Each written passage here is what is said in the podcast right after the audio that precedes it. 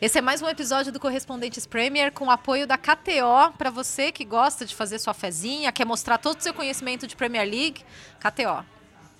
Só não coloque sua fé no Tottenham. Ladies and gentlemen, welcome to London Heathrow.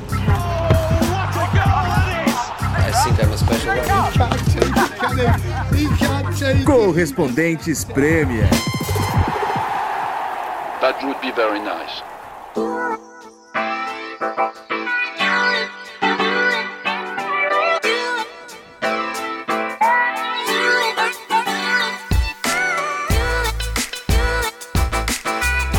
Olá, ouvintes, sejam muito bem-vindos a Candental. Eu não sou o João Castelo Branco, eu sou Nathalie Gedra. João Castelo Branco fez o que hoje, Renato? Ca- Chinelou? Seguiu o exemplo de Ulisses Neto e chinelou.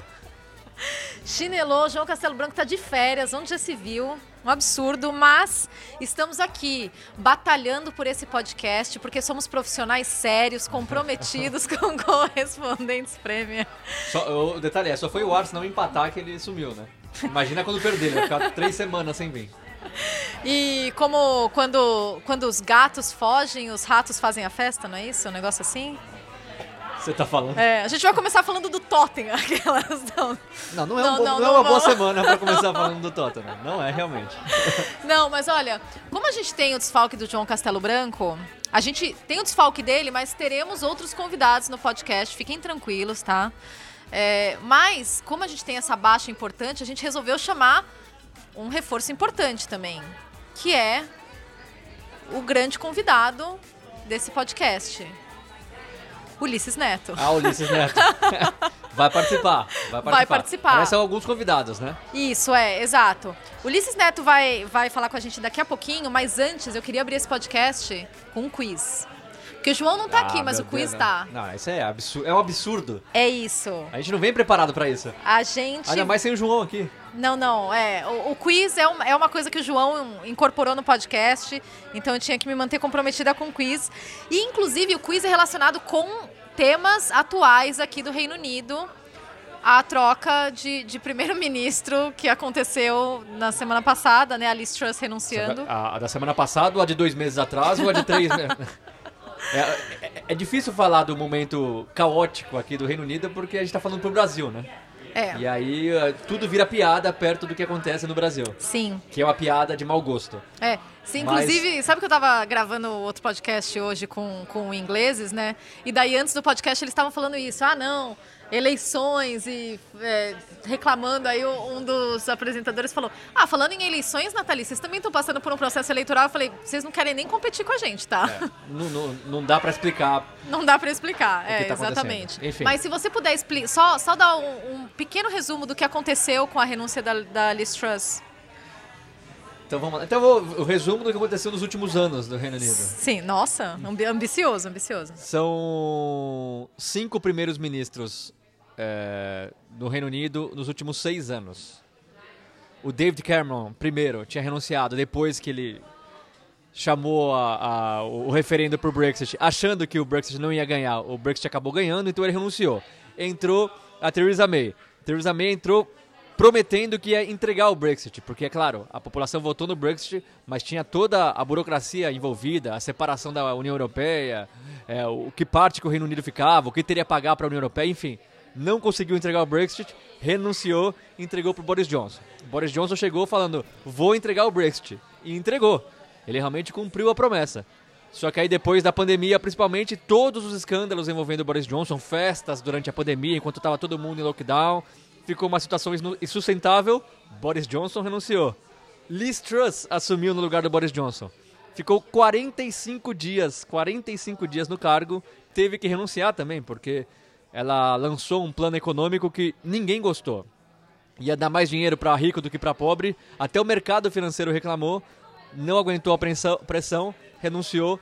Primeira-ministra mais é, que ficou menos tempo no cargo na história do Reino Unido. E agora o Rich Sunak, que era o ministro das Finanças do Boris Johnson, assume hoje como. Vai assumir amanhã, né, oficialmente. Hoje ele foi. Não foi nem Nesta eleito, terça-feira, né? Você É. A gente nesta tá gravando na é. segunda. Na, na segunda-feira ficou resolvido que ele seria o primeiro-ministro, porque teria que ter uma eleição interna do Partido Conservador. Para isso, os candidatos precisavam receber 100 é, apoio de 100 parlamentares do Partido Conservador. O Richie Sunak estava com mais de 100 parlamentares. O Boris Johnson, que voltou de férias. Ah, é, rolou fingi- isso é, no fim de semana, fingindo né? que voltou, não, em nome do partido, mas voltou porque É. com certeza queria recuperar o poder. Mas viu que não tinha muito apoio, acabou... Você diria que o Boris Johnson foi o Sam Allardyce da, da É, história. não, tem até uma, tem algumas, alguns memes excelentes que era o Sam Allardyce na, na, em frente a Downing em frente Street. a Downing Street, é, muito bom mesmo. Enfim, o Boris Johnson voltou, se reuniu com o Richie Sunak, acabou não oficializando a candidatura e a outra, agora eu esqueci, a outra ministra também, no último minuto, eh, eh, tinha um, faltava um minuto para entregar a candidatura, acabou não entregando também porque percebeu que não ia ter o apoio suficiente. Aí o Richie Sunak, um multimilionário do Reino Unido, assume o poder. Eu acho que dentro do Partido Conservador ele era realmente a melhor opção ou a menos ruim. Mas ah, é uma crise econômica gigantesca, mais de 10% de inflação. Vamos ver o que vai ser desse caos que virou a política britânica. De novo, nada comparado com a política brasileira. E aí você me pergunta, o que isso, de que forma isso se relaciona com a Premier É, League, eu te né? pergunto realmente. Exatamente, ok. É, Bom, também- como você ah, disse... é, eu também, é, tá, Não, vai. fala. Não, você vai fazer um quiz agora? Sim, vou fazer eu o quiz vou agora. um quiz depois, então. Ah, é? É. Ah, então tá. Ó, bom, como você disse, a Liz Truss foi a primeira-ministra com o mandato mais curto, né? 45 Da dias da história do Reino Unido. Mas quantos dias durou o técnico de Premier League que foi demitido mais rápido? Então, assim, vamos por partes, tá? Primeiro, foi mais tempo ou menos tempo que a Liz Truss? O que, que você acha? Menos tempo. Menos tempo, acertou. Vai ser a única coisa que eu vou acertar. Não, vamos lá. É, quantos dias, aproximadamente? Eu vou, eu vou dar uma dica. Não tá tão distante da Liz Ah, Truss. 38 dias. Não, quase. 39, é lógico.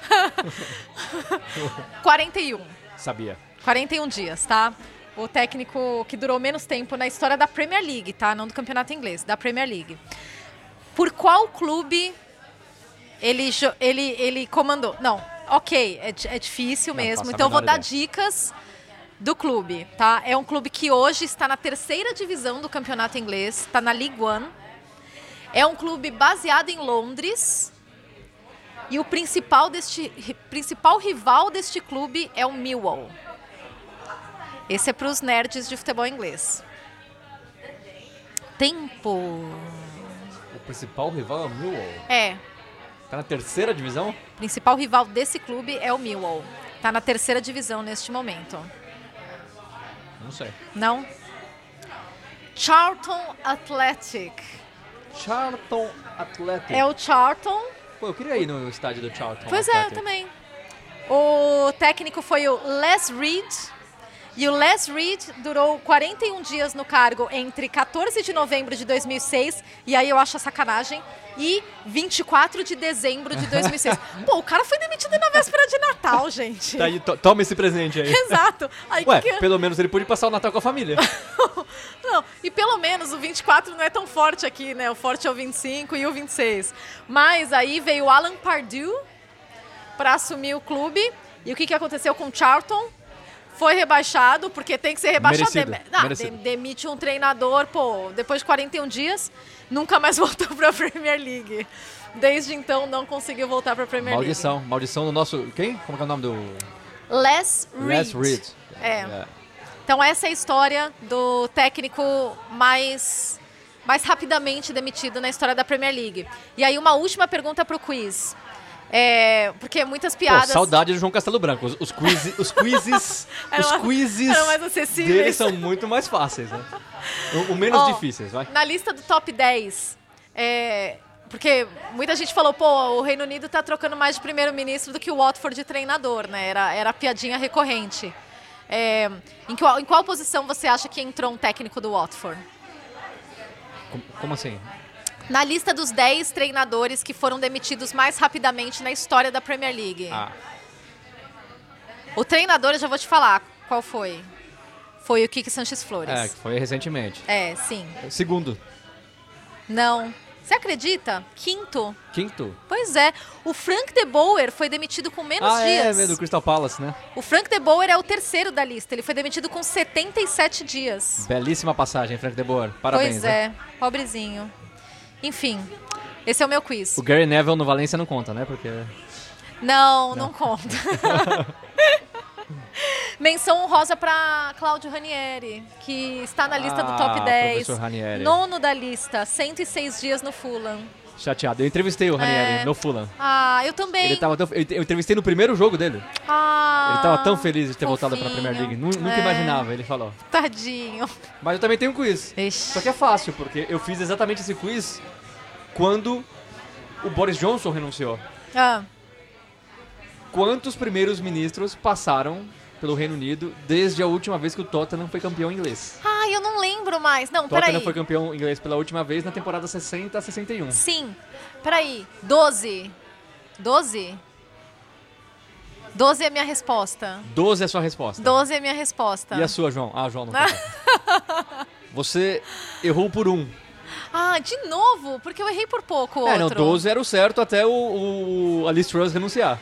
Ah, Agora, droga. ela renunciando, ela foi a 13 terceira primeira-ministra ou primeiro-ministro que passou pelo cargo sem o Tottenham ter sido campeão inglês. Eu lembro porque o número 13 eh, tá em alta e será um número importante no próximo fim No de semana. próximo fim de semana, é verdade. Agora, e por falar nisso, só uma coisa, nada a ver com futebol, mas que eu acho legal. a gente já falar- vai falar de Chelsea e Manchester United, O tá, Rishi gente? Sunak, ele é o primeiro primeiro-ministro não branco do Reino Unido, descendente de indiano, e ele é hindu. A religião dele é o hinduísmo.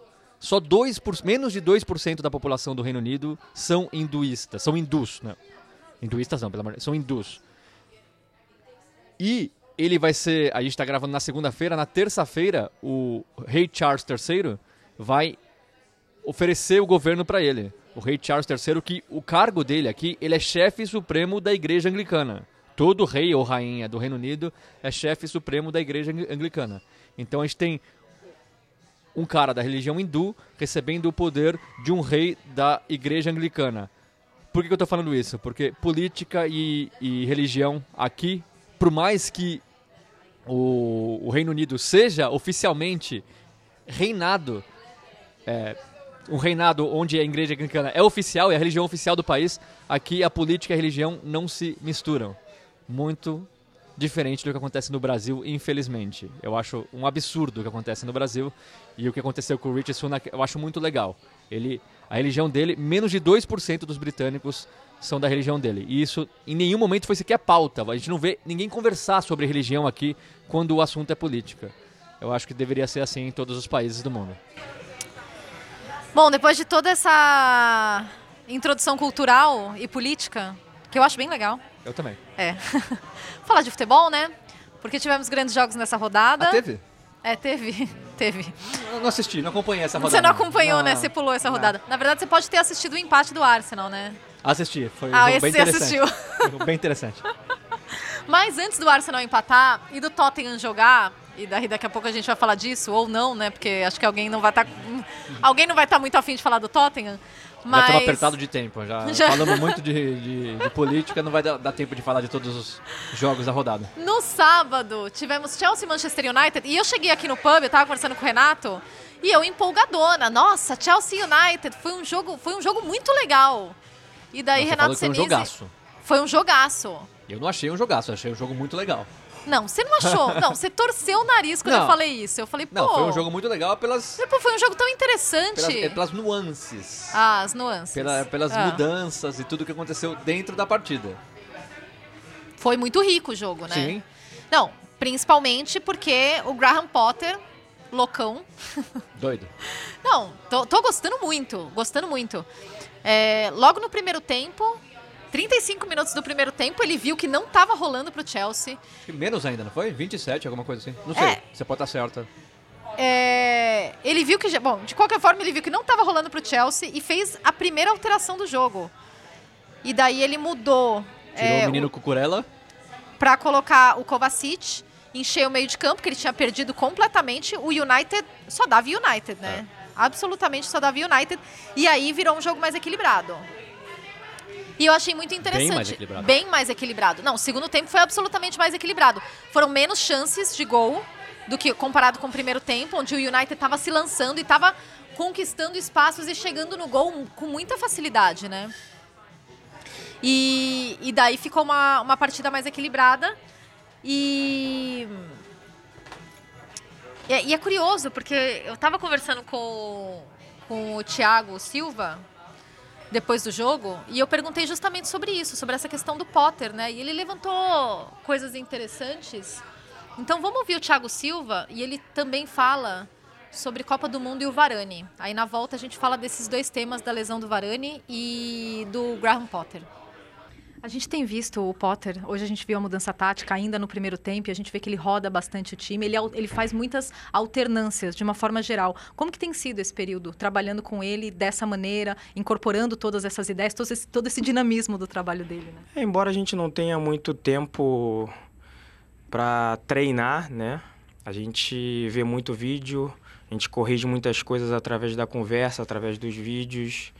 Enfim, hoje foi um acerto é, tático que ele fez. Né? A gente tem que sacrificar um jogador, embora não seja contra esse jogador especificamente, mas a gente precisa por vezes corrigir. E eu acho que a gente tem, tem visto né, essas correções ainda a tempo do que a gente não sofra, não sofra gols. É, mas ele tem, tem, tem visto com bons olhos o nosso time, tem, tem rodado bastante o nosso elenco. A gente sabe também que é uma temporada atípica de todas as outras, tem uma Copa do Mundo no meio, enfim. Tem alguns jogadores estão se machucando muito. Hoje teve o Varane, né? Espero que ele é, se recupere o quanto antes. A gente não sabe o quanto foi grave, porém fica aqui a nossa o nosso aperto no coração para que ele possa voltar o quanto antes. Há menos de um mês da Copa do Mundo, a gente vive essa tensão, né? A gente viu o Varane hoje, a gente viu o Richarlison, no fim foi tudo bem, mas como você, particularmente um jogador experiente, só que vivendo essa primeira Copa do Mundo no meio da temporada, como é pra você? Olha, assim, um tempo atrás a gente dizia que seria a melhor Copa do Mundo, né? De todas, porque no meio da temporada a gente está num, num nível físico é, excelente, não está desgastado como nas outras Copas, mas eu já tenho a minha dúvida, sinceramente. É, nós já perdemos aqui o Kanté, nós já perdemos o James, o Varane, não sei, espero que não, mas uma lesão muscular, de- dependendo do grau, praticamente ele está fora da Copa, enfim. Então a gente vem perdendo grandes jogadores de grandes seleções, enfim. Eu já tenho as minhas dúvidas se será a melhor de todas por esse sentido, né? Mas a gente fica apreensivo, né? A tensão ela vai aumentando conforme vai chegando, vai se aproximando.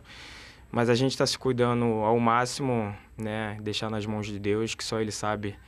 É, os nossos caminhos estão já já estão já está traçado por Ele. Basta a gente seguir se preparando, se cuidando, para que a gente possa estar tá bem.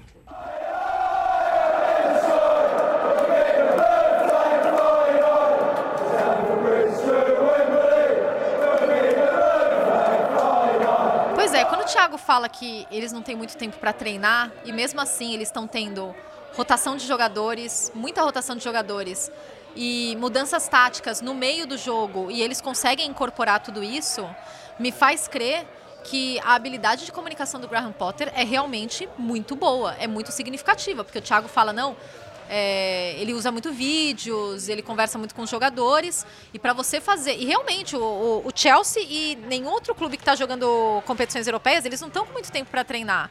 Só que o Graham Potter chegou há pouco tempo. Então ele não teve tempo de, de treinar o time da maneira. conhecer o time da maneira que ele gostaria, com certeza. E mesmo assim ele consegue fazer tantas alterações, o time consegue assimilar isso. E isso traz resultados dentro de campo. O Graham Potter ainda não perdeu, né? São oito jogos, agora cinco vitórias e três empates do Chelsea sob o comando dele. Concordo com tudo. Eu só fico na dúvida se o, o Graham Potter quer realmente mudar tanto o time, a escalação principalmente, de um jogo para outro, ou se ele não tem os 11 preferidos dele ainda, ele tá conhecendo ainda os jogadores e meio que tá fazendo experimentos. Não experimentos, ah, ele coloca um cara, o cara não jogou o que ele gostaria, então ele coloca o outro. Eu só fico um pouco na dúvida disso, porque no Brighton, é claro que nem dá nem pra comparar o, elenco do Brighton com o elenco do Chelsea. Mas o Graham Potter não mudava a equipe, assim. Era, era, era- você tinha um time bem definido ali, o time titular do Brighton. É que você não tinha uma profundidade de elenco, exato, né? então eu não sei ainda se é- é isso que ele pretende fazer durante todo o tempo dele no Chelsea, que deve ser o quê? Um ano e pouco, porque é o que dura o treinador no Chelsea. Mas, ou, ou- ou se ele ainda tá conhecendo o elenco. Eu, eu tô na dúvida. De qualquer maneira, eu acho muito legal tudo que ele tá fazendo. E a coragem. Mas a gente já tinha falado disso na semana passada, como ele é um técnico corajoso. É o primeiro grande trabalho dele, né? Em um grupo, clube grande da Inglaterra. Com toda a pressão que envolve você treinar o Chelsea. Ele não tá nem aí. Ele vê que perdeu é, o, o, o meio-campo desde o início da partida. Vai lá, tira o, um zagueiro, um lateral esquerdo que tá jogando como zagueiro, né? Que é o Cucurella. Coloca um meia. A gente vai falar do Tottenham depois. Gostaria muito de ver o professor Conte fazendo o que o Graham Potter fez no fim de semana. Calma, segura essa ira que a gente já vai chegar lá, tá? Inclusive, a substituição do Cucurella foi aos 36 do primeiro tempo. Falei pra você. Você falou 35. Eu falei que você tava errado. Legal que a galera do podcast se ajuda. É, e, e ele citou a questão do Varane, né? O Varane saiu contundido no segundo tempo. É, a gente ainda aguarda informações oficiais, mas a princípio as primeiras informações é que dão conta de que não é uma lesão tão grave, mas que o Varane não estaria é, à disposição para o primeiro jogo, para o jogo de estreia da França, talvez para a segunda partida. É, tudo ainda é, aguardando informações oficiais por parte do Chelsea. É, a imprensa francesa, inclusive essa informação é do Julien Lohan, que, que também trabalha para a ESPN UK, jornalista francês. É, e, e eu até con- conversando fora do ar com o Thiago, eu até perguntei, é, falei, ah, você está fazendo alguma coisa a mais é, para prevenir lesão? Aí eu até dei risada, eu falei, fora as três sessões de treinamento e recuperação todo dia que você faz, aí ele deu risada e ele falou, é, fora isso, não tem muito mais que eu possa fazer. Eu falei, não, realmente. Ele falou, não, mas uma coisa que é legal é que o Potter tem conversado muito com os jogadores. E então eles, eles sentem essa confiança e essa liberdade também de falar, olha, o desgaste, tô, tô me sentindo desgastado, não, não consigo começar jogando, ou não, pode me colocar para jogar. É, o que também deve estar sendo levado em consideração quando o Potter faz todas as alterações. Mais um elemento para todas essas alterações que o, que o Chelsea está sofrendo, até porque eles já perderam dois jogadores por lesão que iriam para a Copa, né, o Reece James e o Kanté. É, mas, de qualquer forma, é, eu, eu, eu, sinceramente eu não acho o, o Chelsea do Potter empolgante, tá? Mas eu acho interessante. E eu acho que talvez seja muito, muito pouco tempo para a gente achar o Chelsea empolgante, principalmente levando em consideração que, que ele não, não, vinha, não vinha treinando muito, né? É, ele não, não, não tem muito tempo para treinar o time. Mas falando em treinadores, quando eu olhei para as áreas técnicas, eu estava sentada bem atrás né, do, do banco de reservas do Chelsea, e eu olhei o Graham Potter de um lado, o Ten Hag do outro, falei, nossa, isso aqui vai ser um porre, né? Porque os dois são muito tranquilos na beira do campo, você não vê ninguém alterado. O Ten Hag estava agitadíssimo o tempo todo gritando com os jogadores, irritado, reclamando com o banco, aí sentava com o assistente dele, aí desenhava ali na, na lousa tática dele. Ele realmente parecia muito incomodado e, e muito. Muito, parecia que ele tinha muito claro o que tinha que acontecer, o que não estava acontecendo e o que, o que precisava mudar ali, né? Até porque o Manchester United teve ótimas chances no primeiro tempo e não conseguiu aproveitar essas chances, mas estava jogando muito bem. A exemplo do que aconteceu durante a semana, a melhor atuação do United na temporada foi assim esmagadora. A semana foi ótima pro United. Eles atropelaram o Tottenham, né? Roubado. e, e, e mostram muito mais confiança. E e aí no, no final das contas o Casemiro vem e arranca o gol de empate. E arranca mesmo, né? Foi, foi um, um, empate arrancado do Manchester United ali no final, porque no fim foi uma partida muito equilibrada e muito obrigada. Eu acho muito engraçado ver os, ver os ingleses descobrindo o Casemiro. Nossa, Casemiro, hein?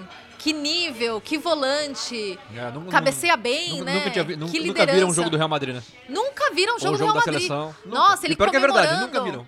Não, ele comemorando, gente, ele, ele comemora assim, ele sempre comemorou assim, ele come, sempre comemorou assim no, no Real Madrid. E, e, eu, eu lembro quando a gente estava conversando aqui no podcast sobre a chegada do Casemiro, e eu, assim, não consegui entender por que eh, tantos. eh, tinha a questão do, da- do, do investimento, né? E por conta da idade e tudo. Até aí eu entendo em partes, tá? Mas eles estavam olhando com muita desconfiança. Tanto é que depois desse, desse jogo, e depois dessas atuações do Casemiro, porque agora ele foi premiado com gol, mas ele já vinha jogando bem, né? O Casemiro conquistou a posição de titular ali do Manchester United. Demorou, né?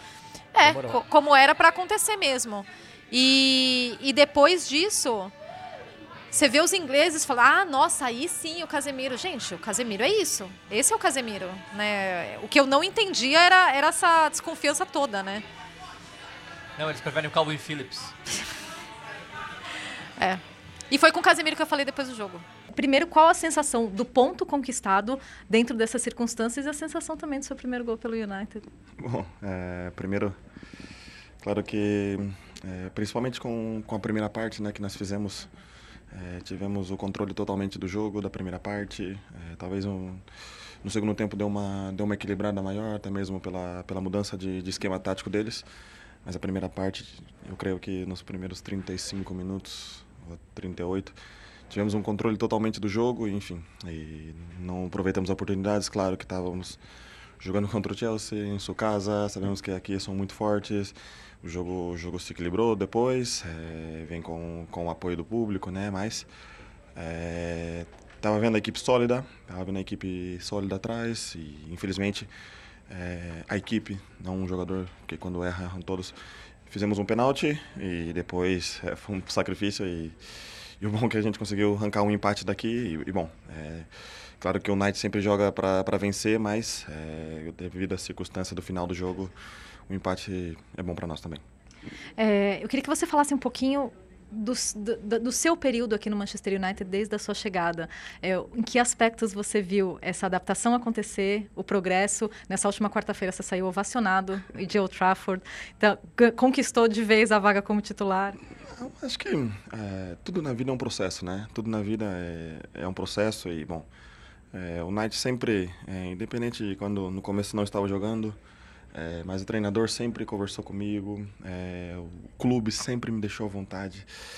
Olha, estou muito, estou muito feliz aqui. O clube é muito, muito amável. O clube sempre carinhoso com, com os jogadores, o suporte para os jogadores. Claro que é, a gente quer que quer voltar que o Knight, é, eu e os jogadores querem voltar o Knight é, no mais alto possível, né? O Knight sempre foi um, um, um clube é, que disputou títulos, dispu- disputou Champions League, então acho que esse é o nosso propósito aqui, né? Mas é, com a minha adaptação, acho que está sendo o melhor impossível. The equalising goal in stoppage time for Manchester United.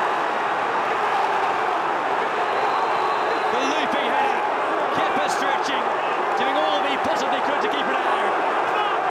But Casemiro, the player there, who savours the moment. What a finish. Grande Casimiro, torcemos para que o Casimiro não esteja na- nos jogadores que por algum motivo. Não, pelo amor de Deus, nem fala em voz alta. Copa. Por favor, Casimiro, precisamos de você. E parabéns, o Casimiro é um exemplo, né? Ah, exemplo ele é um de- exemplo de muita coisa, de né? muita coisa, É, é. Ele e o Thiago Silva, os dois são, são É. dois grandes E exemplos. a gente né? vai falar mais de jogadores sul-americanos calando a boca de ingleses Sim. nessa temporada, mas tá Eu lindo, já sei de quem você tá lindo ver o Casimiro é, jogar e o Casimiro continue dominando os meio-campos da Inglaterra. É, agora, como eu disse antes, a semana foi ótima para o Manchester United, né? O ganhou do Tottenham sobrando, 2 a 0 foi pouco. É, empatou com o Chelsea em Stamford Bridge, que, na minha opinião, principalmente pelo primeiro tempo, talvez o resultado mais justo seria a vitória do Manchester United. E é engraçado que, mesmo assim, a gente ainda vê jogadores não apresentando o futebol que se espera.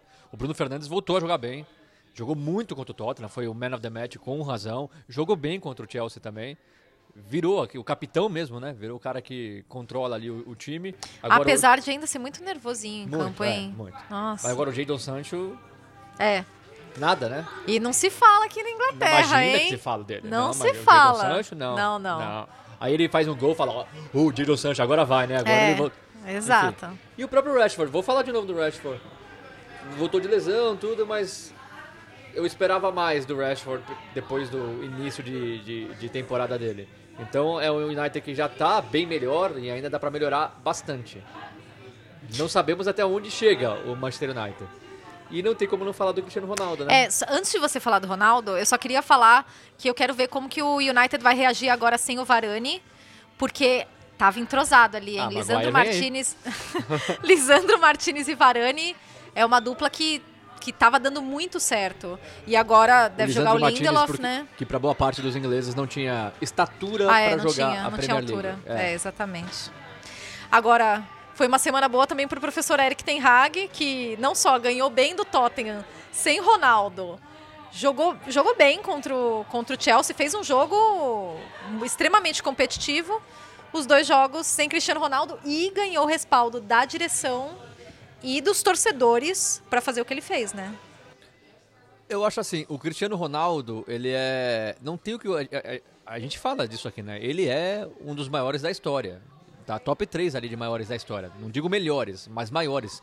Por títulos, por números, pela carreira maravilhosa que tem, por ter 37 anos.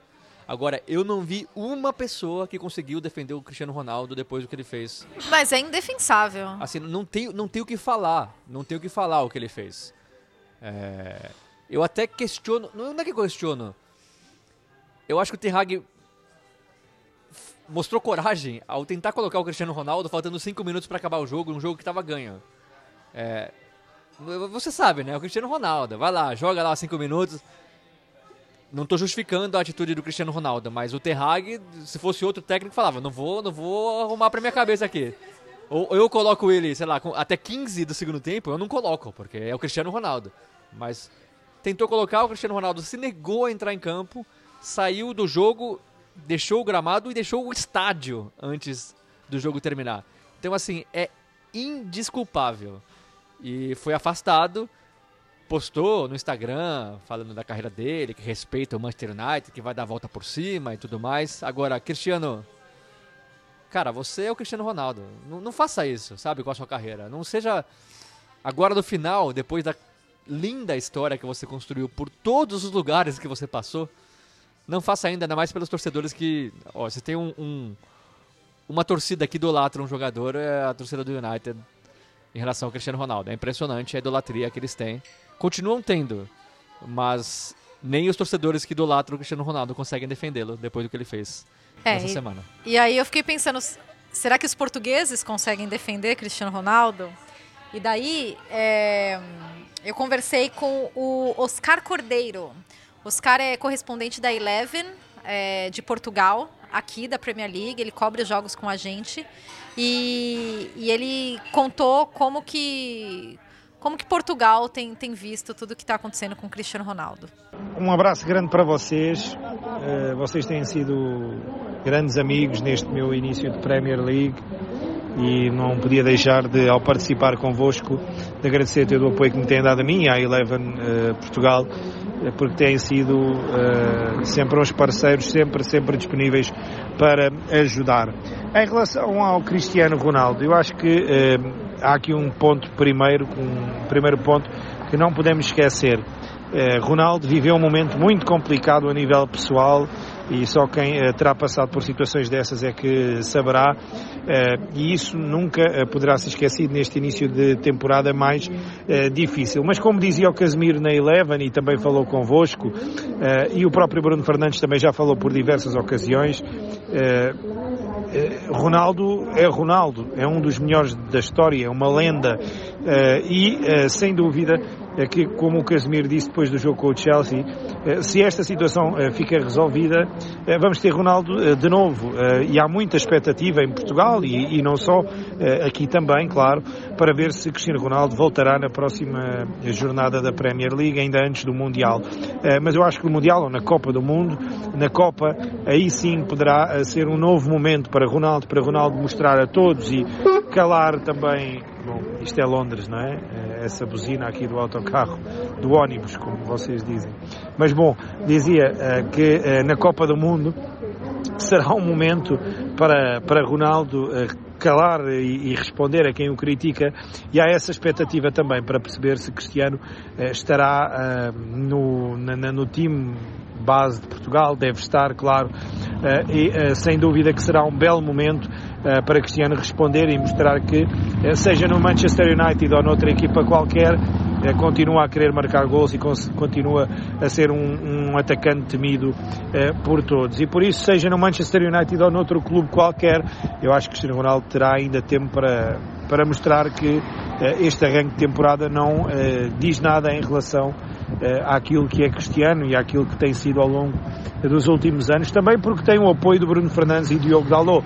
Bruno Fernandes tem estado eh, muito constante no Manchester United desde que chegou à Inglaterra, eh, já é um dos capitães de, de- de- de equipa, o Diogo Dalot também a afirmar-se de uma forma espetacular e eh, já sabe que são pessoas próximas de Cristiano Ronaldo, tal como o Casemiro é, jogaram eh, muito tempo juntos. E nem de propósito estou aqui eh, junto ao Big Ben em Londres e acabo de ver uma criança de 3, 4 anos com uma camisola do Ronaldo do Manchester United. Eh, portanto, isto prova que Ronaldo continua a ser idolatrado e amado eh, por todos e, portanto, acho que deve haver algum tempo e algum respeito eh, e eh, Eric Ten Hag, o Manchester United também terão de ter respeito, tal como Cristiano, claro. Todos terão que ter respeito uns pelos outros e mais cedo ou mais tarde eu creio que Cristiano Ronaldo voltará em força, sempre com o apoio desses portugueses que também estão no Manchester United, o Bruno Fernandes e o Diogo Dalot, que são jogadores fundamentais na equipa. Veremos se será na Copa que Ronaldo volta a mostrar aquilo que é feito e veremos também, porque não, se lá mais para a frente, eu não sei como será o cruzamento das rodadas, mas se lá mais para a frente não vamos ter um Portugal-Brasil, era giro.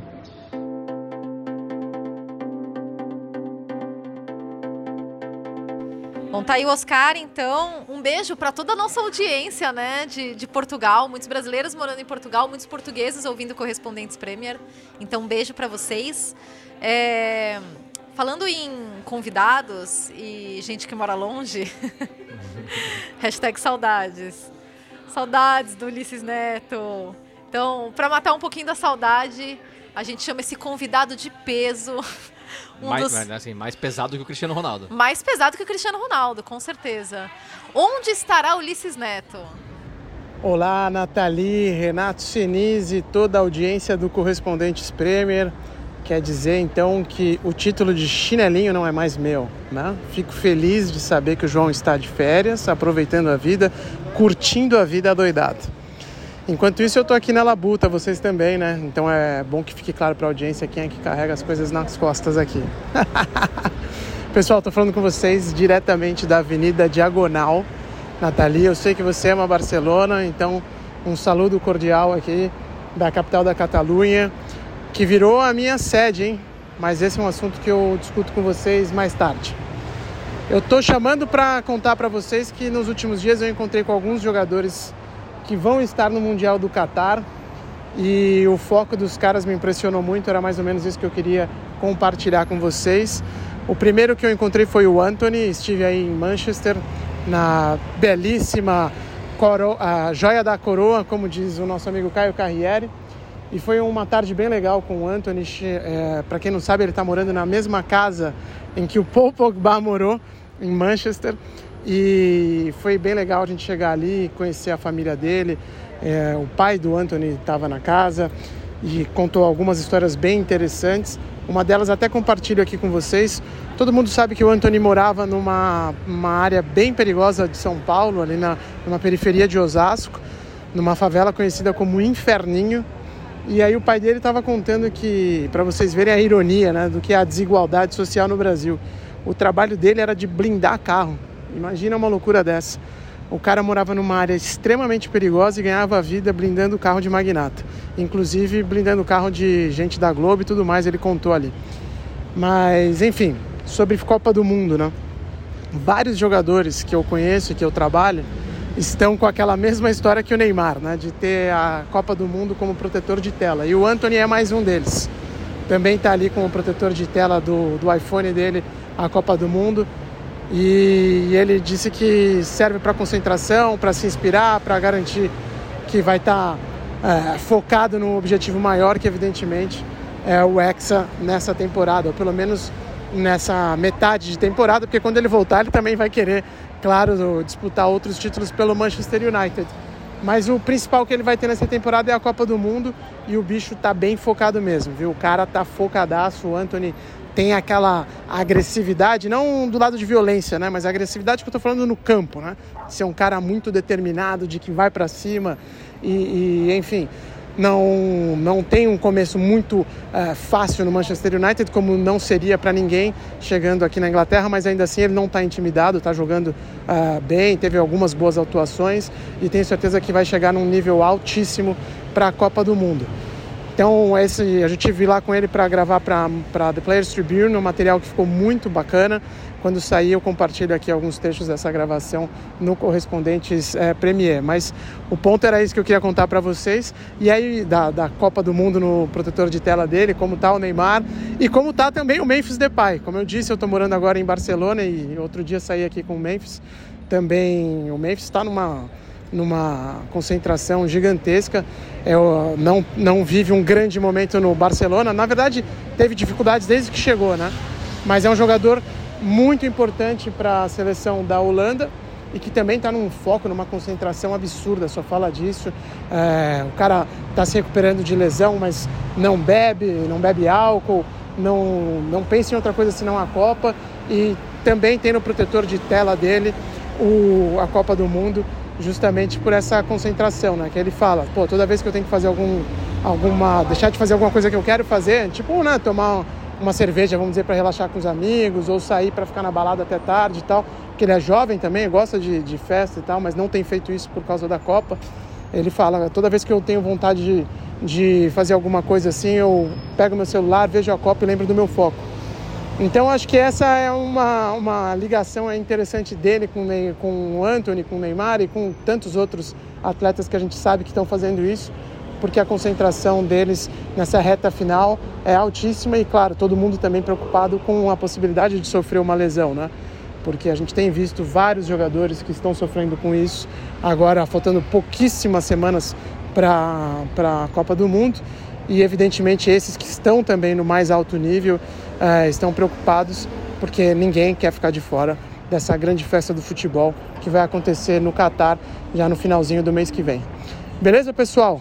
Sigo aqui em Barcelona, devo ir à Inglaterra mais uma vez nas próximas, nos próximos dias para encontrar o capitão da seleção brasileira, mas esse é um assunto para o próximo podcast.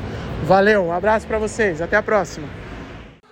Eu gosto do, da naturalidade do Ulisses falando. Não, e outro dia eu tava lá com o Memphis Depay Trocando uma ideia. Trocando uma ideia. Tomando a gente, uma. A gente tava de boa. Não, tomando uma que o Memphis. Ele tava tomando uma, o Memphis Depay não, né? Porque ele está sem beber. É, como o Ulisses bem especificou. Mas sempre um prazer ter a bela voz de Ulisses Neto nesse podcast. Voz aveludada. A voz aveludada de Ulisses Neto. Bom, uma voz que nos falta aqui é, é a de João Castelo Branco gritando Gunners. Gunners. Mas eu acho que dessa vez ele não gritaria Gunners, né? Só que você também não, não gritaria Come on Spurs nesse, nesse episódio especificamente. Sabe que eu tava lá no Tottenham Hotspur Stadium e, e só pensando no, no, teu grau de irritação é, com o professor Antônio Conte. Olha. Esperando. Olha, antes de você falar, na quarta-feira, tava em Old Trafford, e eu ouvi a nova música da torcida pro Antônio Conte. É, que não foi cantada, obviamente, no Tottenham Hotspur Stadium, mas em Old Trafford até que foi, antes do United abrir o placar, é claro, né?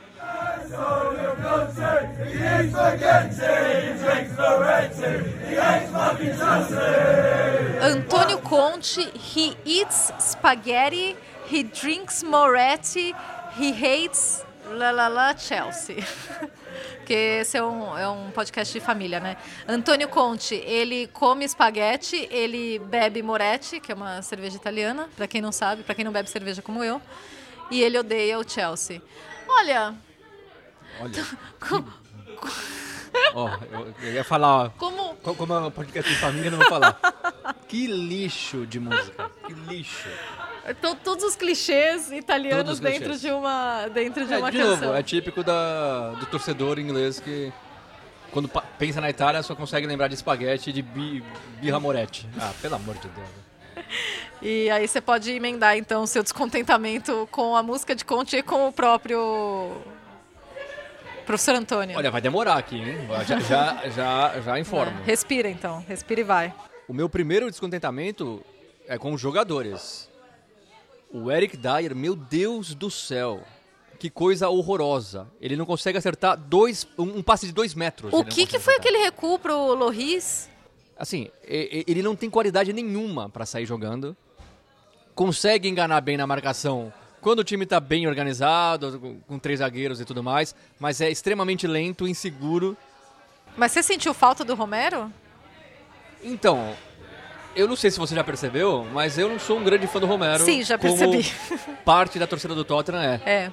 Porque eu acho o Romero também lento, acho ele afobado, faltas desnecessárias, também não tem muita qualidade pra sair jogando. Não considero o Romero entre os melhores jogadores da. os melhores defensores da liga, longe disso. Agora, ele co- comparado com o Eric Dyer e com Davison Sanches e com Ben Davis, ele realmente é quem se destaca na zaga do Tottenham. O Lenglet não dá nem pra analisar direito, mas ele tomou um corte do Almiron que assim, parecia um, uma criança vendo, do, sei lá, um adulto roubar o sorvete ali, só olhar e falar, o que, que eu posso fazer?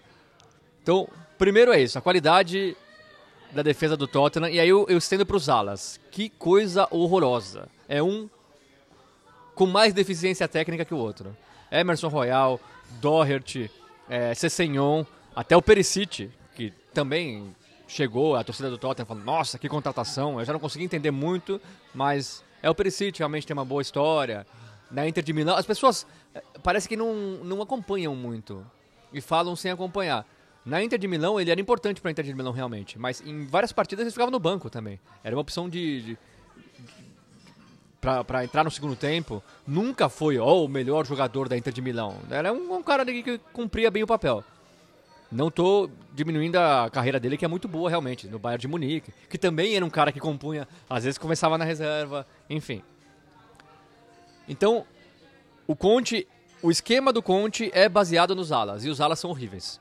Horríveis não, os alas não conseguem acertar um cruzamento, que é a função mais importante dos alas do, do, do Conte. Dito isso, primeiro, por que, que o Conte não quis o Reguilon? Que era disparado o melhor lateral do Tottenham. Por que, que o Reguilon caiu tanto na, no, no- no conceito do Conte? Nunca teve uma chance de verdade com o Conte. Ele, ele seria titular de- desse Tottenham, com certeza. E falo isso, já falava isso, que eu não conseguia entender, desde o começo da temporada, por que, que o Reguilon foi inutilizado pelo Conte e pelo Tottenham. Além disso, é o que eu falei do Graham Potter. É, é um, é um- é técnico, o Conte, não tem o que falar do Conte, vitorioso. Mas ele só tem um esquema tático. E aí você vê o Tottenham sendo dominado pelo Newcastle em casa, e o esquema tático não muda. Ele muda as peças, coloca outra ali, mas o esquema É, ele disse que fisicamente o Lucas Moura não estaria pronto pra Mas não é o começar. Lucas Moura. Mas não, porque o Lucas Moura seria a opção Então, óbvia pra ele Então, o voltar Moura tá, 3-4-3. não tá bom pra, come, começar, tem um meia, tira um zagueiro, coloca o meia, que foi, que foi o que o, o, o Graham Potter fez contra o United. O Tottenham não muda nunca o estilo de jogo e um estilo de jogo que não tá dando certo. E o Lucas entrou bem, né? Entrou brigando, brigando Entrou- entrou, participando do jogo. Entrou muito bem. Agora, o, o- assim, o, o resultado. E aí eu falo um pouquinho do Loris também. Eu lembrei muito de uma partida de duas temporadas atrás contra o Wolverhampton, no estádio do Tottenham também, que o Loris entregou dois gols pro Wolverhampton. E o Wolver- Wolverhampton fez 2 a 0 e o Tottenham não conseguiu re- recuperar. E o Loris fez a mesma coisa. Zaga à parte, o Loris entregou os dois gols. Ok, mas porém, contudo, o Loris tem crédito. Não, né? lógico, Loris lá. Tanto é que eu não tô falando da qualidade É, do Loris aqui. o não, e o Loris- Mas assim, é, é um cara que com a bola, com, com, O Tottenham só não foi goleado pelo Manchester United por causa do Sim. Loris, né? Agora, é, a qualidade pra sair jogando, o Loris não tem. Sim. E aí o Conte também tem que perceber isso. E o Conte... Enfim. E é fácil falar pra mim, porque quando o time tava ganhando, eu já tava falando, tá jogando mal. Os resultados são melhores do que a apresentação. E agora que vi- vieram duas derrotas seguidas, é fácil falar que o time tá jogando mal. E que alguma coisa precisa ser feita. Que o Som tá jogando mal. O Som perdeu um gol na cara do gol quando tava 0 a 0 que é um, um gol que o Som não perde. Agora, pelo menos o Som e o Kane são os únicos que têm qualidade realmente, né? Os únicos que tentam, que brigam.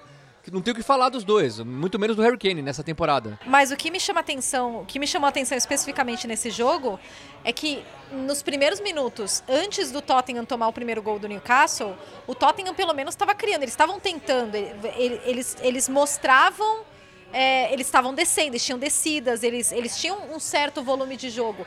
Eles, eles desapareceram depois do primeiro gol.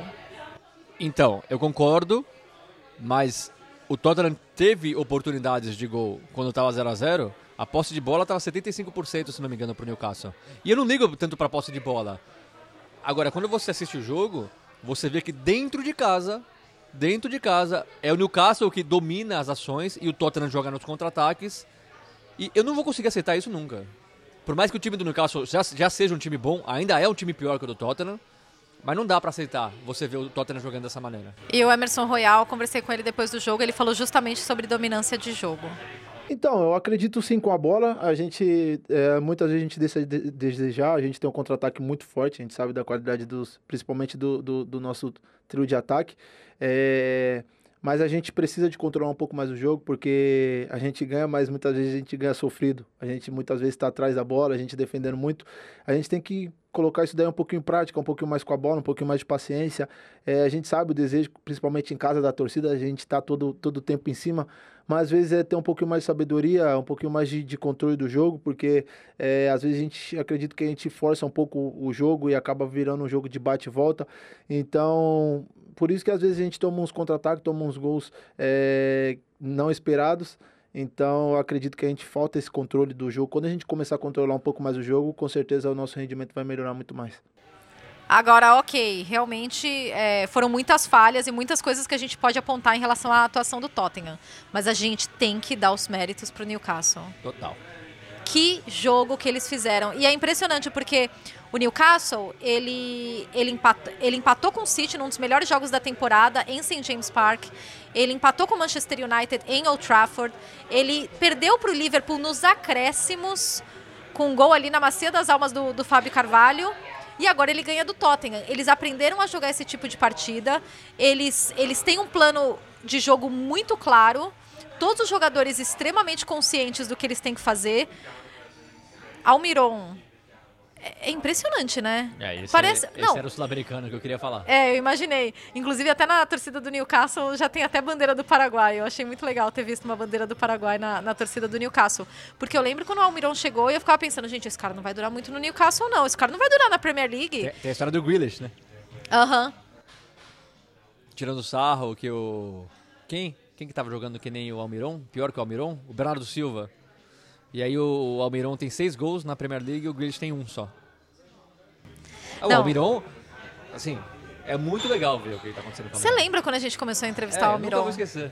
Ele não olhava pra, pra sua cara. E continua, ele é muito tímido, olha- Ele é né? muito É. tímido. Mas olhava, olhando assim pro chão, falando baixo. Ah, Aí ele foi lá receber o prêmio de Man of the Match, né? Ele foi dar entrevista em espanhol, mas e aí foi lá receber o prêmio Man of the Match.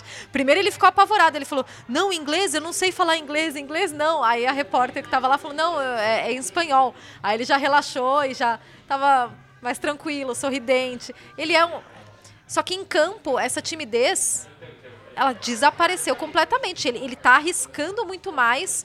É, o gol dele é uma grande prova disso. A movimentação dele é super inteligente. O quanto ele tá ligado o tempo todo. E o quanto. E daí o Almiron é, é um exemplo do quanto o Newcastle pressiona bem. O quanto eles querem. Eles querem estar no jogo o tempo todo, eles são extremamente competitivos, organizados, e a gente fala muito da melhora defensiva do Everton, por exemplo, falando dos dois zagueiros, né? Falando do Code e falando do Tarkovsky. No caso do Newcastle, é o coletivo. O Newcastle, defensivamente, e é a melhor defesa da Premier League hoje, o Newcastle todo defende, todo pressiona. É, é, é muito legal de ver. Tanto é que o Tottenham fez um gol de bola parada e depois disso não criou nada. O Pope não fez nenhuma defesa depois. E o Tottenham jogando em casa. O Newcastle conseguiu controlar bem ali.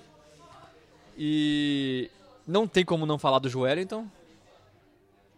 Que partida do Joelinton. Desarme, assim, O cara virou um volante com 26 Impressionante. anos de idade. Assim, é, é demais. E o Bruno Guimarães, Ah, gente. que inclusive eu estava gravando um podcast hoje, toda segunda-feira eu também gravo um podcast. E, claro, Traíra. podcast em inglês. Traíra. E aí os apresentadores falando, e o Bruno Guimarães veio do nada, ninguém nem conhecia ele. Que história que é essa? Da onde o Newcastle? Como o Newcastle foi buscar? Que contratação inteligente? Aí é o que a gente fala do, brincando aqui dos ingleses de novo. É, os caras não conhecem o Bruno Guimarães. Ele só joga na, na- é, na seleção brasileira. É, não, não conhece. Brilhando no Lyon. Não, não, é, veio do nada. É. Enfim. Mas, assim, o Newcastle, quem diria? E Ed Howe total, assim.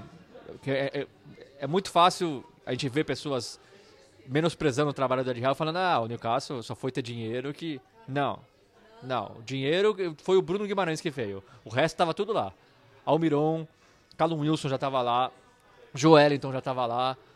É, o Burn não tava, mas não é um Contratação milionária. não é uma contratação milionária, também não é protagonista desse Newcastle. Trabalho excelente do Ed Howe. Dá, dá gosto de ver esse Newcastle jogar, porque é um time que joga bem e não fica recuado. Contra o City foi talvez ainda um dos melhores jogos da Premier League, aquele 3 a 3 O Newcastle saiu perdendo, fez 3 a 1 jogando, intensidade. E continua assim, o Newcastle tem uma derrota só na Premier League, como você falou, foi nos acréscimos pro Liverpool em Anfield. Então é um, é, uma, é um trabalho muito, muito bom do Eddie Howe e o time ainda nem começou a gastar do jeito que a gente imagina que vai gastar. Agora, eu vi uma, da ESPN UK, eu vi uma enquete que eu achei interessantíssima e é muito difícil de, de responder. Até agora, nessa temporada, qual é a melhor história de superação? Ah, qual é o melhor vi renascimento? Aham. O Kepa, Aham. o Almiron Ou o Chaka. ou o Chaka? Eu não sei. Putz, são três grandes histórias, é muito né? difícil. É muito difícil. Cada um tem a sua particularidade, assim. É. O Kepa tava entregue, mas ainda não acho que ele tá fez bons jogos, mas não Aham. tá. O Almiron, ninguém falava dele, agora tá jogando muito bem. O Chaka foi de quase sair do Arsenal, É. um grandes jogadores da liga. Eu, eu acho que talvez eu fique com o Chaka, sem sacanagem. É, porque mas o Chaka. o Chaka já era titular também, né? Então, Mas é não sei. porque o Chaka. Não, mas o Chaka teve aquele momento dramático É. de jogar, né, a camisa e tudo. É, talvez, talvez seja o Chaka. Eu não sei. É, eu, não, eu acho que eu, eu fico com o Almirão. Eu- Sem sacanagem, eu fico com o Almirão. É, O Almirão, as pessoas tiravam sarro dele. O Jack Grealish fala, Sim. tirava sarro dele. sim.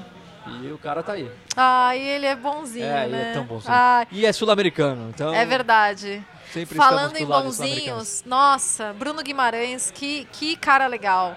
Todo mundo, ele foi da entrevista, né, depois do jogo, e, e todo mundo ficou encantado com ele, porque ele é um cara super simples, simpático com todo mundo, e é uma história muito legal, porque ele foi pai essa semana, e, e ele ficou dois dias sem dormir. Duas noites sem dormir. Eles jogaram contra o Everton, o filho dele veio no dia seguinte, e ele não dormiu por duas noites, e daí foi lá e jogou contra o Tottenham e jogou do jeito que ele jogou. Eu fico impressionada como a torcida canta o nome do Bruno o tempo todo. E ele até brincou, ele mesmo brincou com isso, né? Falando, pô, só um passe de lado aí já, já começa a gritar Bruno, Bruno. E é verdade. É, então vamos ouvir um, um pouco do Bruno falando desse Newcastle que é quarto colocado da Premier League e dessa semana, semana doida, maravilhosa que ele teve. Muito se fala do projeto, das ambições do Newcastle, é, e agora vocês são quarto colocados. Já é a temporada em que vocês vão brigar para entrar na Champions? Olha, a gente tem que pensar grande, sim, acho que sim, mas acredito que o futuro ainda, ainda vai ser mais vai ser mais bonito para o Newcastle. Agora, acredito que para construir um futuro você tem que construir um presente e a gente está construindo isso, mas acredito que para as próximas temporadas eh, vão ser mesmo as temporadas do Newcastle. Mas é legal o que a gente está fazendo, mas é só o começo. A gente tem que continuar com essa mesma mentalidade, né? Mas até agora a gente realmente merece os parabéns. Mais uma grande atuação sua. Eu sempre fico impressionada como seu nome é sempre o mais cantado pela torcida. É, e uma semana muito importante. Você está sem dormir, jogou desse jeito. É, eu queria que você falasse desse momento, dessa semana, e se você sente que você vai chegar na Copa no melhor momento da sua carreira. É, foi uma semana, pra ser sincero, difícil e ao mesmo tempo a melhor da minha vida. Tô há dois dias sem dormir, depois do jogo do Everton já já tô sem dormir desde, desde o jogo do Everton, é, mas tem sido tudo tão bom para mim. Tô ve- verdadeiramente vivendo os meus sonhos, é, ser papai pela primeira vez, né? Tem sido muito especial para mim. Acredito que em termos de, de número de gols, número de assistência também é a melhor da minha carreira. É, Estou muito feliz aqui no Newcastle, acho que a torcida me trata como um dos maiores ídolos da história do clube já. Só acertar um passe de lado eles já ficam doidos comigo, isso é muito legal. É, mas eu acredito que isso é, é- é graças ao meu esforço no campo, é tudo que eu venho fazendo.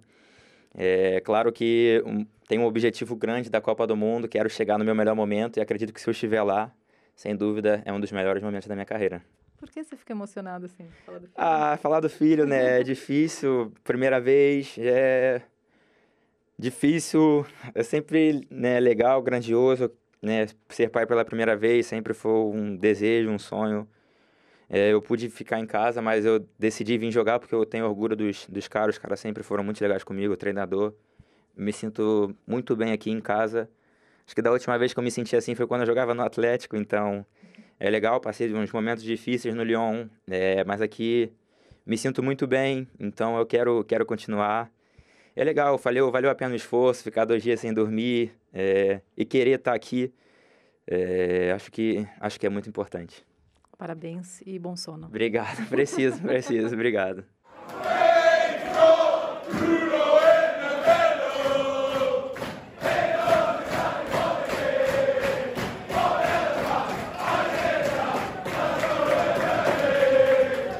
Bruno Guimarães, e eu acho que seu fim de semana só não foi pior porque o Arsenal empatou, né?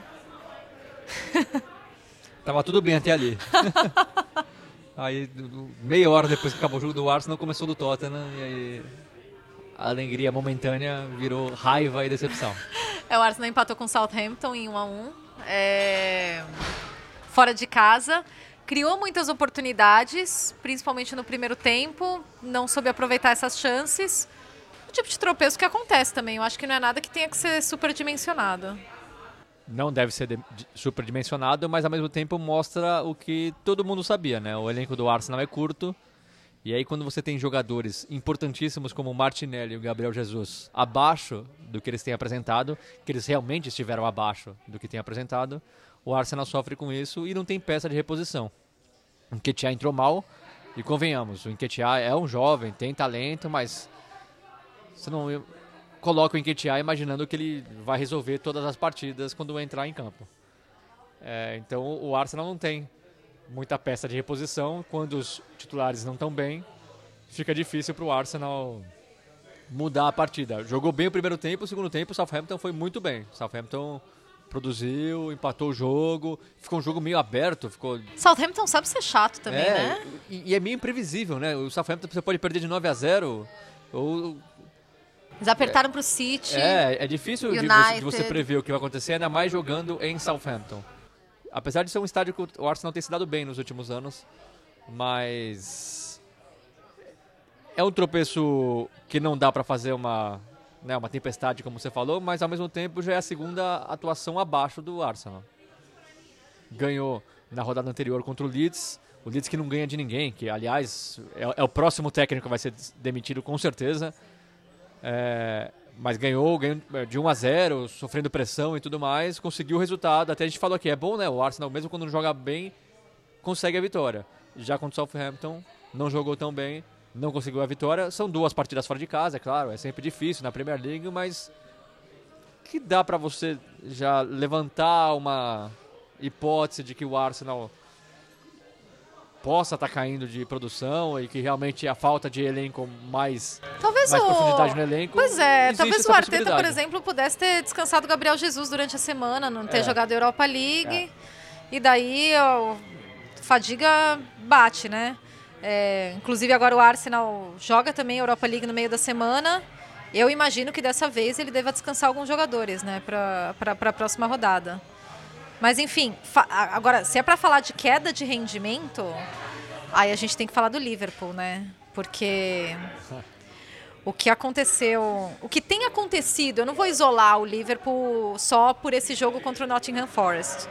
Mas o que tem acontecido com o Liverpool nessa temporada. Mas para falar do Liverpool e para falar desse jogo especificamente, chamamos que honra, né? Olha, eu não tenho nem roupa para chamar. Professor, Ah, professor. É professor, professor. professor, não tenho nem roupa para falar. De- de- que comentarista, que especialista. Mário Marra, trabalhou nesse jogo, então ele, ele comentou Nottingham Forest e Liverpool, acompanha o Liverpool de perto durante toda a temporada. Por que será? Porque, não sei, não sei, que loucura, não sei nem porque eu pensei em, em chamá-lo para comentar esse, esse jogo. Mas, mas vamos parar e sentar, porque o Marra falou coisas muito, muito interessantes sobre esse Liverpool. Que prazer estar com vocês, Nathalie Geda, Renato Senise, amigos aqui do, do Correspondente Premier. Vamos lá. É, no sábado, o que deu para perceber muito claramente que os desfalques pesaram demais, né? Mas os desfalques eles vão ter que entrar daqui a pouco de novo na conversa. É, em cima da hora não poder contar com o Thiago e ter que fazer o Curtis Jones virar um Thiago, a diferença é grande. Mas eu acho também que teve muita falta de concentração no jogo. Me parecia um time mais. Eu não gosto dessas coisas de tentar explicar com algo que não explica. Por exemplo, a falar que o time foi mais arrogante. Mas me pareceu menos concentrado no jogo. O Salah errando movimentos que ele faz com muita tranquilidade. O Joe Gomes bastante vacilante. É, o Van Dijk bastante vacilante também, não defensivamente, mas ofensivamente, né, tendo oportunidades e querendo colocar o Firmino na cara do gol, tudo para mim também tomando decisões erradas. É, eu acho que teve muito problema no sábado. É, eu entendo até que, assim, que o Forest vem melhorando. Acho que vai crescer tudo e nem acho assim esse ah, mas perdeu por lanterna. Ah, acontece, né, gente? É, o City há duas ou três temporadas, né, perdeu por Norwich. É, acontece, de vez em quando acontece. É que não deveria acontecer com o Liverpool, que ameaçava uma recuperação. Acho que esse é um, é um, é um outro ponto, né? Vinha com duas vitórias, a segunda meio, né? Uma vitória que o Alisson participou muito né, no jogo contra o West Ham mas vinha com duas vitórias e precisava se encher de confiança novamente, né? O tal da monstros da mentalidade não está aparecendo na atual temporada, não. Eu acho que para explicar a atual temporada o assunto é longo. É, a base do jogo do Liverpool é uma base de muita força de marcação, de pressão e saída de bola e de retomada da bola ainda no campo de ataque. O time joga com as linhas altas, sempre jogou e vai continuar jogando, não tem absolutamente nada contra isso, isso é uma forma de pressionar o adversário, mas eu acho que existe um cansaço. É, e os números têm mostrado que, que é difícil explicar, né? O Fabinho é um jogador que sempre foi um mestre do meio campo em retomada da posta bola e o Fabinho está ganhando pouquíssimos duelos diretos. O Fabinho desarma muito menos do que desarmou nas temporadas passadas e tem nos confrontos diretos muito menos é, números bons que tinha antes. Pressiona muito menos e é melhor em ganhar a bola dos adversários ou forçar o erro dos adversários muito menos que era antes. Tanto que hoje me parece que com Henderson e, e Thiago, os dois seriam titulares. Acho que é, a, a, a, uma redução do poder ofensivo é, também pode ser explicada pela falta dessa pressão, porque antes o time ganhava a bola mais perto do gol e aí era mais fácil organizar a jogada por ali mesmo. E também pela ausência do Mané, que faz muita diferença, pela tentativa de encaixar o Darwin Nunes no time. Nos primeiros jogos, inclusive no jogo contra o Arsenal, foi muito claro isso, né? Um Salah muito, muito, muito ponta. Muito ponta e ele muito ponta, ele fica distante do gol. E aí no jogo seguinte, no, no jogo mais para frente, né, no jogo contra o Rangers mesmo, ele mais perto do gol, ele entra e faz três gols em, em seis, sete minutos. Mais perto do gol, o Salah é o Salah, que a gente conhece. No jogo contra o City, né, o Salah era o Salah, que a gente conhecia, mais perto do gol. O time tem, o Klopp tem tentado ajustar, tem tentado corrigir, achar melhor posicionamento, só que agora ele não tem o melhor posicionamento e não tem também a confiança, né? Porque os jogadores estão mais preocupados, estão mais tensos com o que está acontecendo. Acho que tem uma questão também de, formação de elenco. É, o elenco tem envelhecido, o que é natural. O envelhecimento é natural. Mas o elenco tem envelhecido e tem jogado muito, né? Na temporada passada foram foi o máximo de jogos, né? O máximo possível de jogos. É, e, e, os caras acabaram de jogar. Pouco tempo para descansar e, na verdade, sabendo que a utilização deles, da base do elenco, vai ser máxima de novo. Porque quem é mais novo ainda não assumiu. Acho que dá para falar mais que o Elliott assumiu, mas não dá para falar também que ele assumiu como a expectativa é, que, que a comissão técnica tinha em cima dele. Ele é bom jogador, mas esperar que ele vai resolver todos os jogos é, e que vai dar conta do recado de todos os jogos e que o Klopp vai poder descansar alguns jogadores porque ele está lá sempre lá e jogando muito bem, ainda não é uma realidade.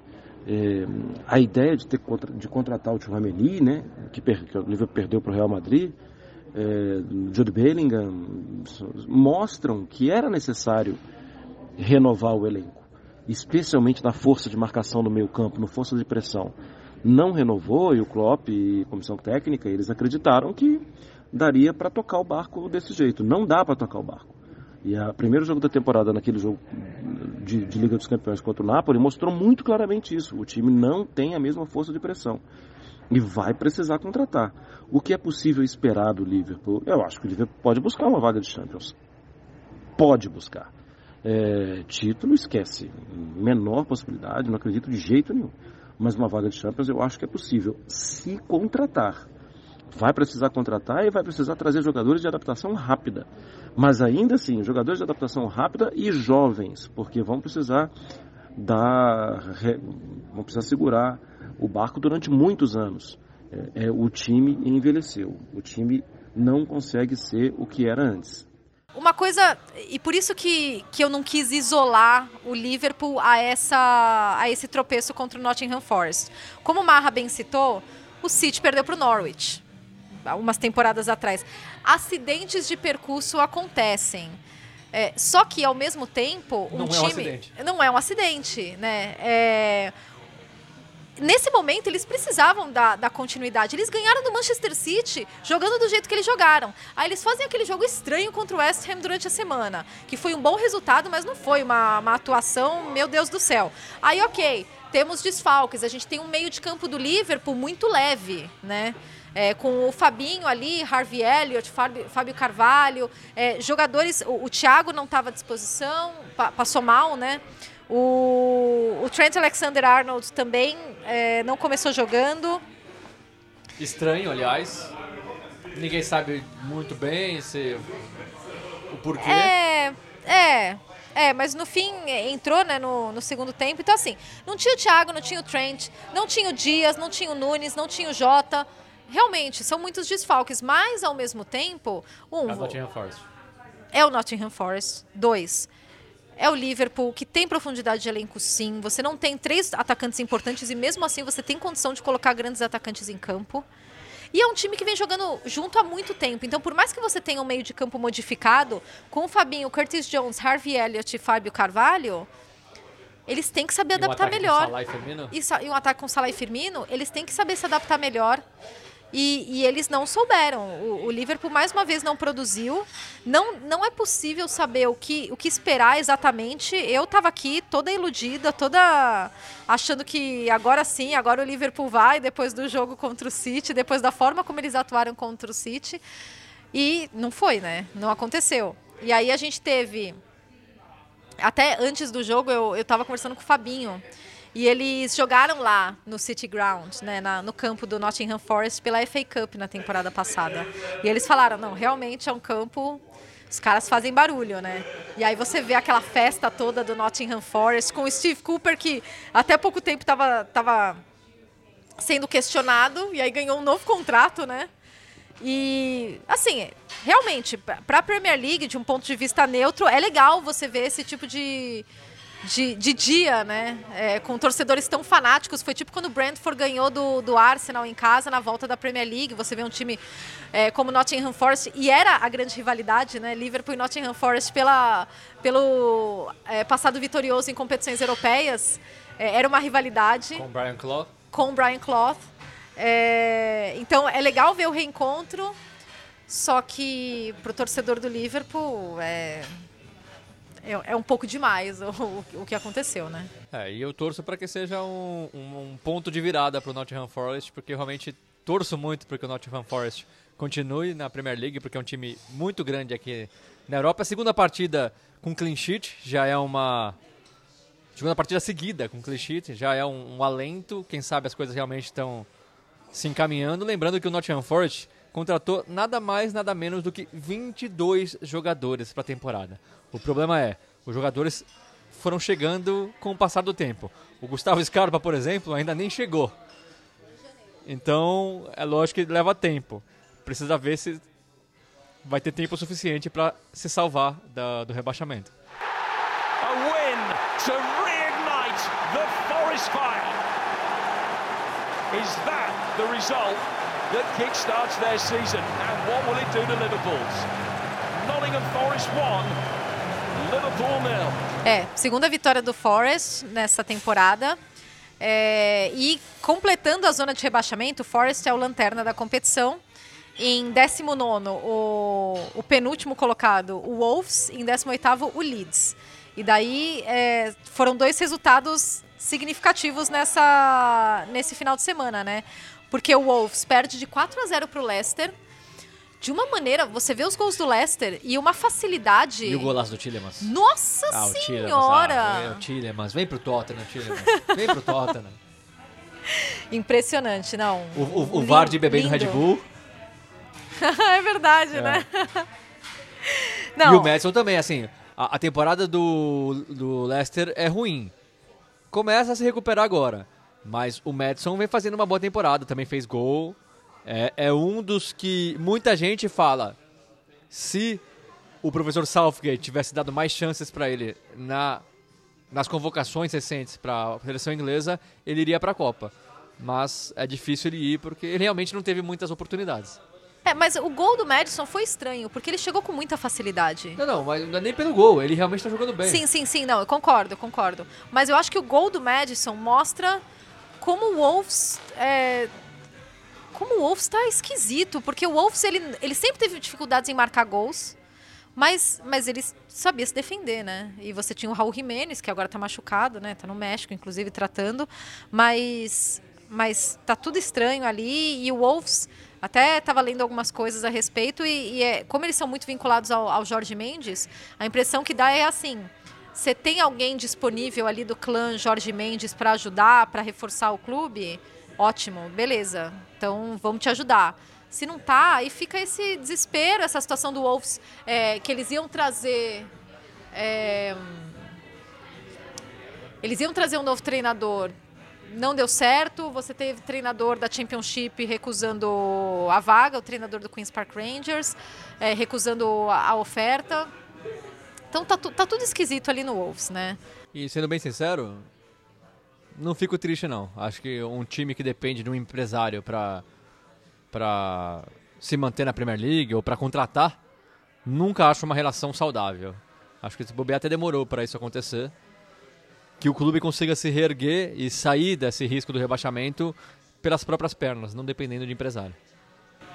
É, foi o Michael Billy, que é o técnico do Queen's Park Rangers que Recusou, né?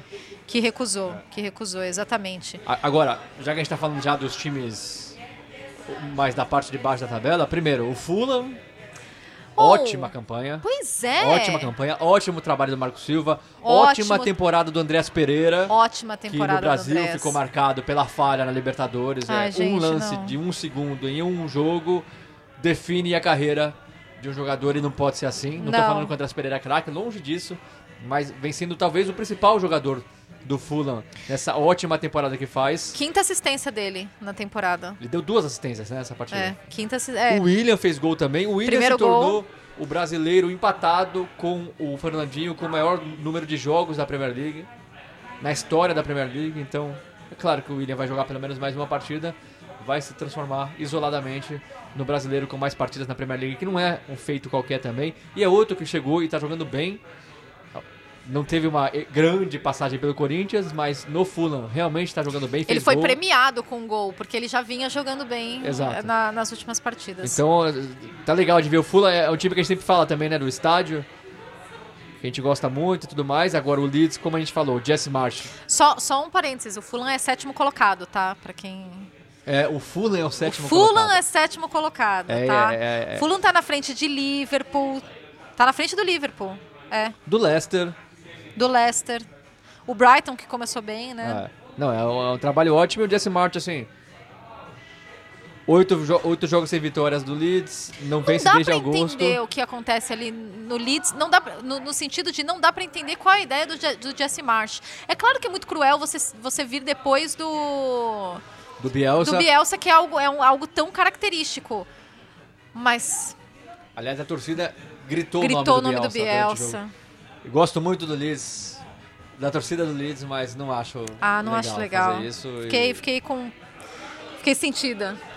E aí, terminando o tour pelos times na parte de baixo da tabela, que papelão dos jogadores do Aston Villa. Sério. Ai, gente.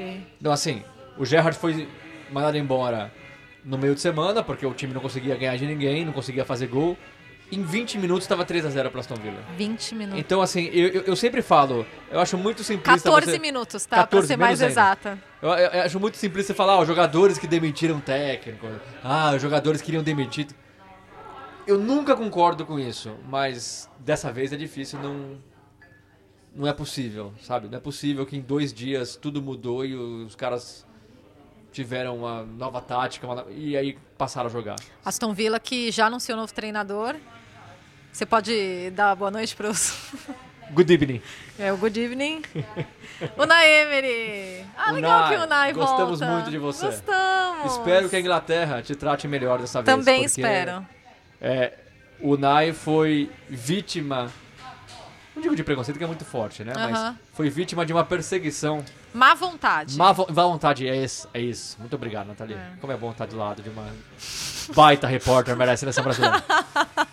É, Por parte da, da imprensa Quando, quando o cara aqui não se comunica bem, É. ele já, ele já começa 10, 10 degraus abaixo, sabe? Ele precisa ser Sim. o melhor do mundo para ser considerado mediano. Então, e ele não se comunicava bem, as, as, as coletivas eram difíceis. Espero do fundo do meu coração que no Aston Villa seja diferente, porque É. capacidade já mostrou ter por onde ele passou.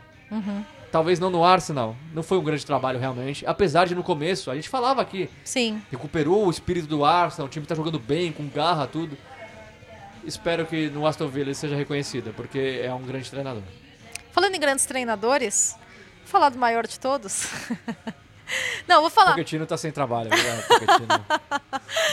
Não, não, não. Vamos falar do City do Guardiola, mas eu antes de falar do City, eu queria falar do Brighton, porque o, o De Zerbi, ele, ele implementou uma tática ali contra o City que eu achei muito interessante, porque ele resolveu colocar a marcação homem a homem. E eu acho muito legal essas coisas, porque quando, quando treinadores fazem a gente pensar. Porque, assim, é, o City ganhou é, mas, por 3 a 1 mas não foi confortável o tempo todo para o Manchester City. Então, é, e eu acho que uma das coisas interessantes desse City para essa temporada é ver como os adversários vão tentar encontrar maneiras de parar o Haaland, de parar o City, e, enfim. E, e quando a gente pensa em marcação individual, muita gente vê isso como um conceito muito ultrapassado no futebol, né? Que isso não se faz mais, todo mundo marca por zona. E daí você vê um treinador e fala: não, não, não, vai ser marcação individual. É, não sei, eu acho legal, faz você pensar, faz você ver as coisas de uma, de uma maneira diferente. O que eu acho legal, a gente já falou do Graham Potter, a gente tá falando agora do Brighton. Claramente, os treinadores estão mais preocupados em fazer o que eles acham certo do que em garantir o emprego. Você, o, a gente falou do, do, do Marsh que tem que substituir o Bielsa. E você substituir o Graham Potter que sai pro Chelsea, um técnico que já era idolatrado pela torcida do Brighton. Você vai lá e fala, quer saber? Eu acho que o mais certo a fazer contra o City é marcar individual. Que é uma coisa que ninguém faz mais no futebol aqui na Inglaterra. E ele vai lá e faz e dá certo. O resultado foi 3 a 1 mas deu certo. Tanto é que o Bernardo Silva falou depois do jogo que o Guardiola chamou ele para conversar na beira do gramado aos 20 do primeiro tempo, mudando a maneira do City jogar, porque eles foram pegos de surpresa que estavam sendo marcados. E o, e o Bernardo Silva falava: eles não davam espaço para ninguém, a gente não conseguia respirar. Seria muito mais fácil você fechar a casinha ou fazer o que o Graham Potter fazia.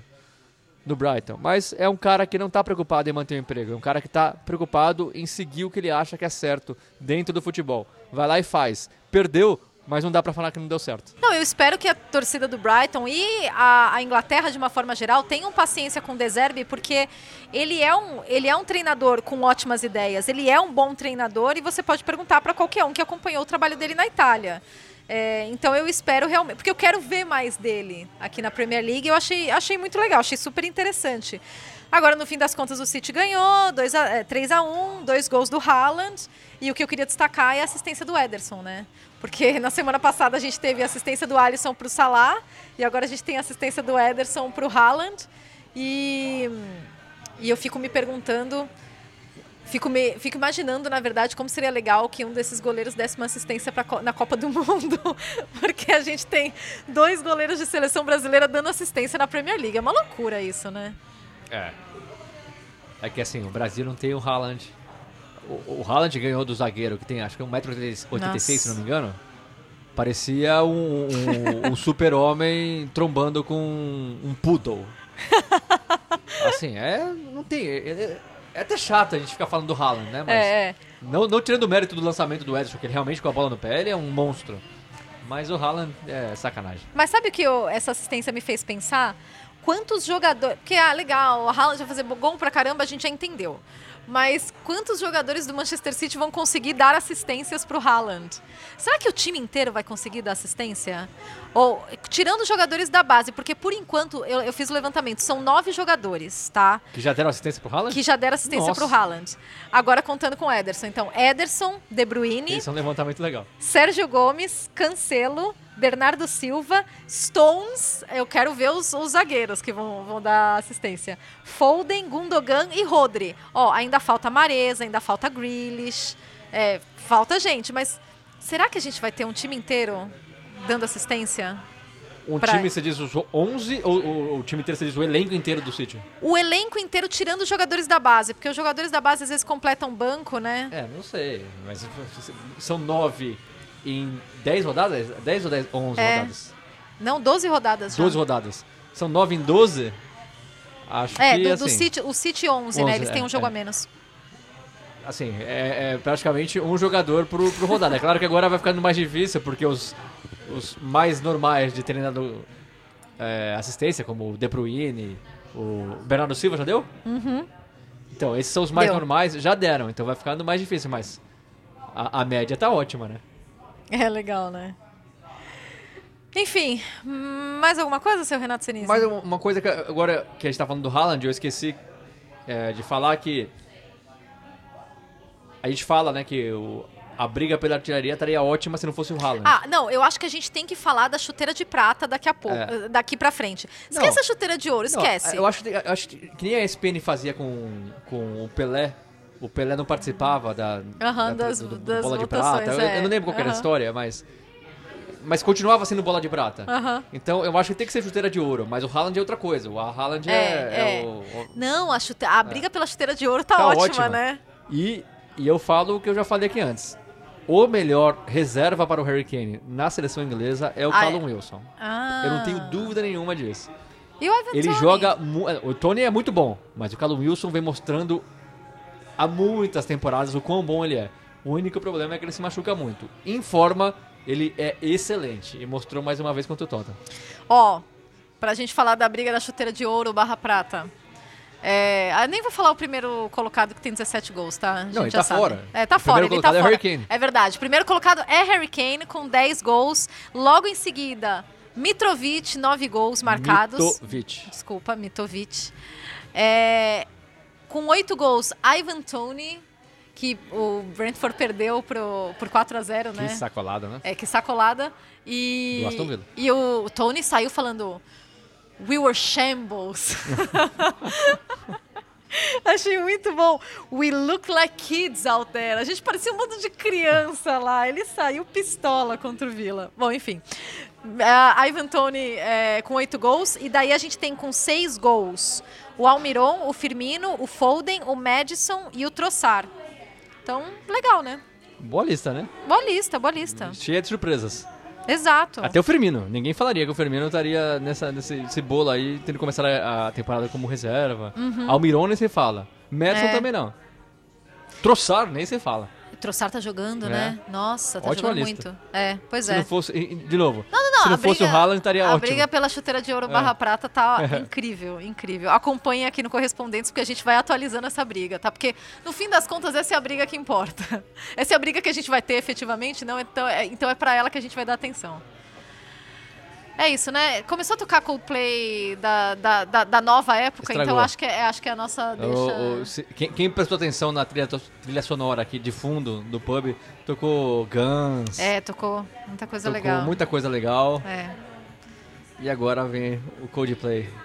Sabe que outro dia eu postei no meu Instagram que eu tenho saudade do Coldplay triste e, e com músicas deprimentes, né? Dos dois primeiros álbuns. Recebi muitas respostas, muita gente falando, eu também, finalmente alguém falou isso. Então, esse encerramento é pra você que sente falta da, do Coldplay triste, daquela depressão que a gente sentia nos dois primeiros álbuns do No- Coldplay. No meu caso, eu não sinto falta de nenhuma É, eu fase sei do que você não Coldplay, sente tá? falta de nenhuma fase do Coldplay. Gente, muito obrigada por permanecerem até aqui com a gente. E até semana que vem. A gente vai se falando. Beijos.